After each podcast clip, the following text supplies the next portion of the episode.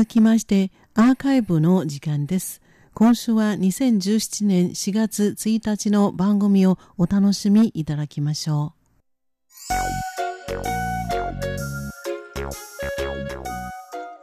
リスナーの皆様、いかがお過ごしでしょうか？宝島再発見の時間です。この時間では台湾の観光に関するいろいろな話題をお届けしてまいります。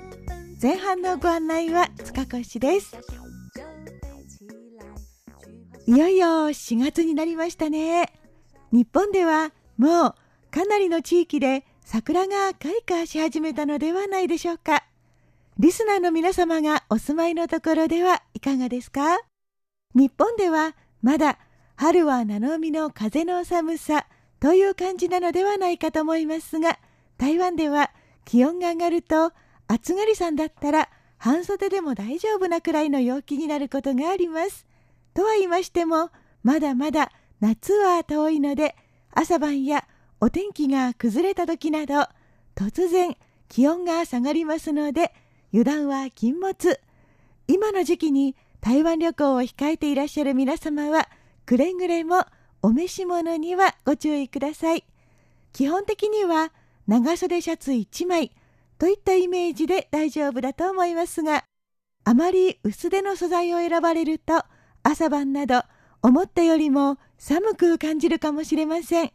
かといって厚手の素材ですと今度は日中に暑く感じることもありますのでほどほどの薄着をメインにしてベストやジャケットなど温度調節ができるものを揃えておくのが便利だと思います。さて、それでは今日は春先の台湾を楽しむための情報をいくつかご紹介します。先月北部台湾の空の玄関口台湾桃園国際空港から最短35分で台北市内に到着できる桃園空港 MRT が正式に開通しました。これによって空港までのアクセスがぐっと便利になり移動にかかる所要時間も把握しやすくなりました。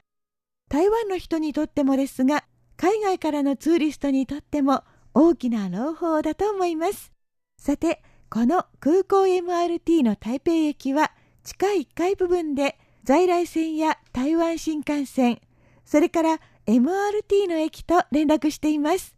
ですから空港から台北に着いた後、他の交通機関に乗り換えるのは特に難しいことではありませんが、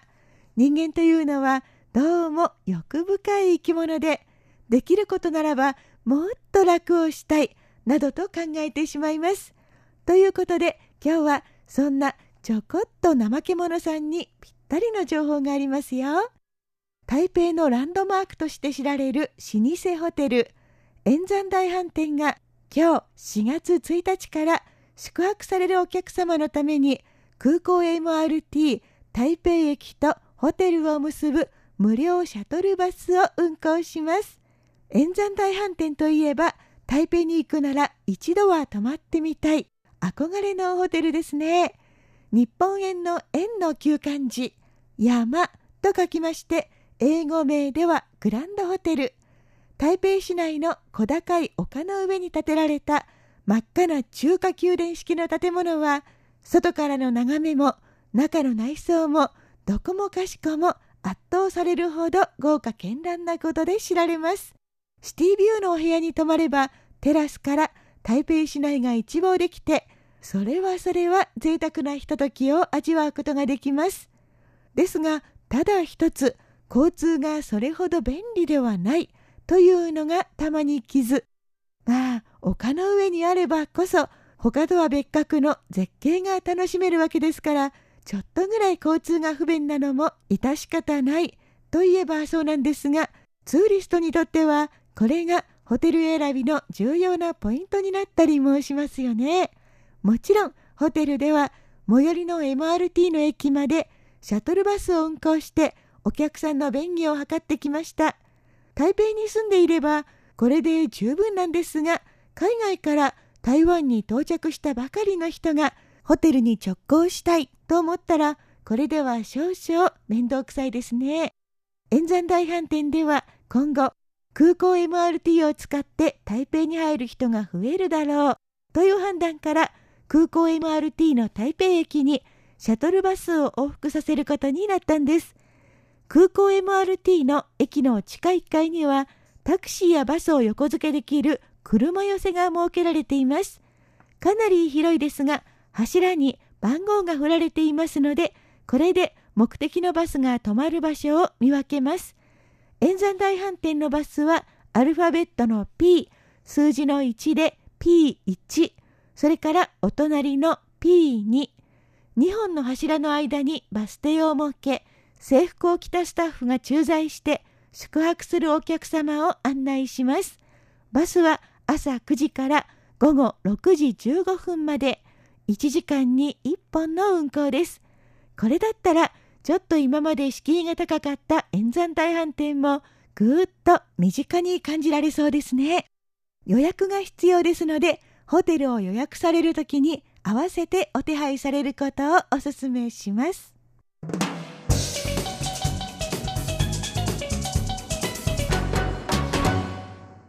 お次はこれからの季節に太平洋に浮かぶ小さな無人島紀山島に遊びに行くと素敵な景色が見られますよというお知らせです。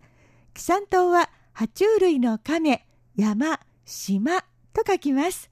台湾東部宜蘭県の沖合およそ10キロのところに浮かんでいまして地元のランドマーク的な存在になっています。ちなみに台北から電車で宜蘭県に入るとき必ずトンネルを通りますがトンネルを抜けて宜蘭に出たとき最初に目に入ってくる大きなウミガメみたいな島が紀山島なんですよ本来軍事用に使われていて誰も近づくことはできませんでしたが2000年から一般に開放されるようになり地元きっての観光地になりました島は一番標高が高いところで398メートルそこに作られた展望台の高さを足すと401メートルになるので最高地点は401高地と呼ばれています。ちゃんと階段が作られていて一番上まで行くのにはおよそ1700段の階段を登ることになります。ちょっと大変ですが上がった後の見晴らしは最高でなかなか人気が高いんですよ。紀山島は島そのものが活火山なのでじっくり見ると珍しい景観や綺麗な自然が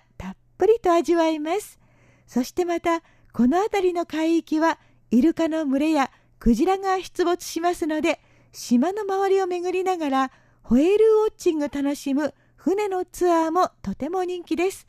ちなみに山なんかですと冬の時期閉山したりしますが紀山島も同じで島に上陸できるのは3月から9月まで。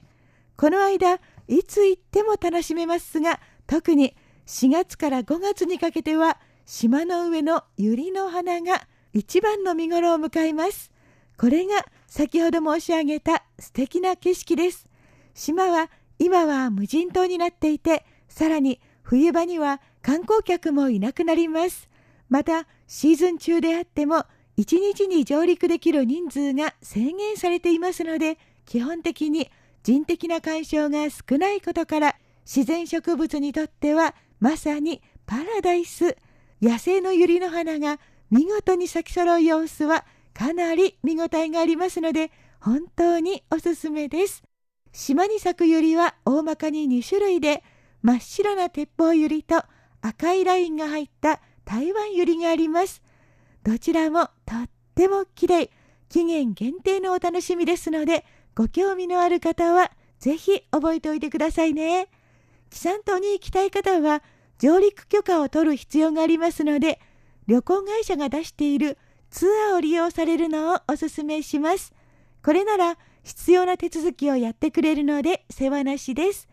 ホエールウォッチングと合わせたツアーや上陸しないで島を一周して帰ってくるような簡略コースなどいろいろありますのでご自身の予定に合わせてチョイスされるといいと思います。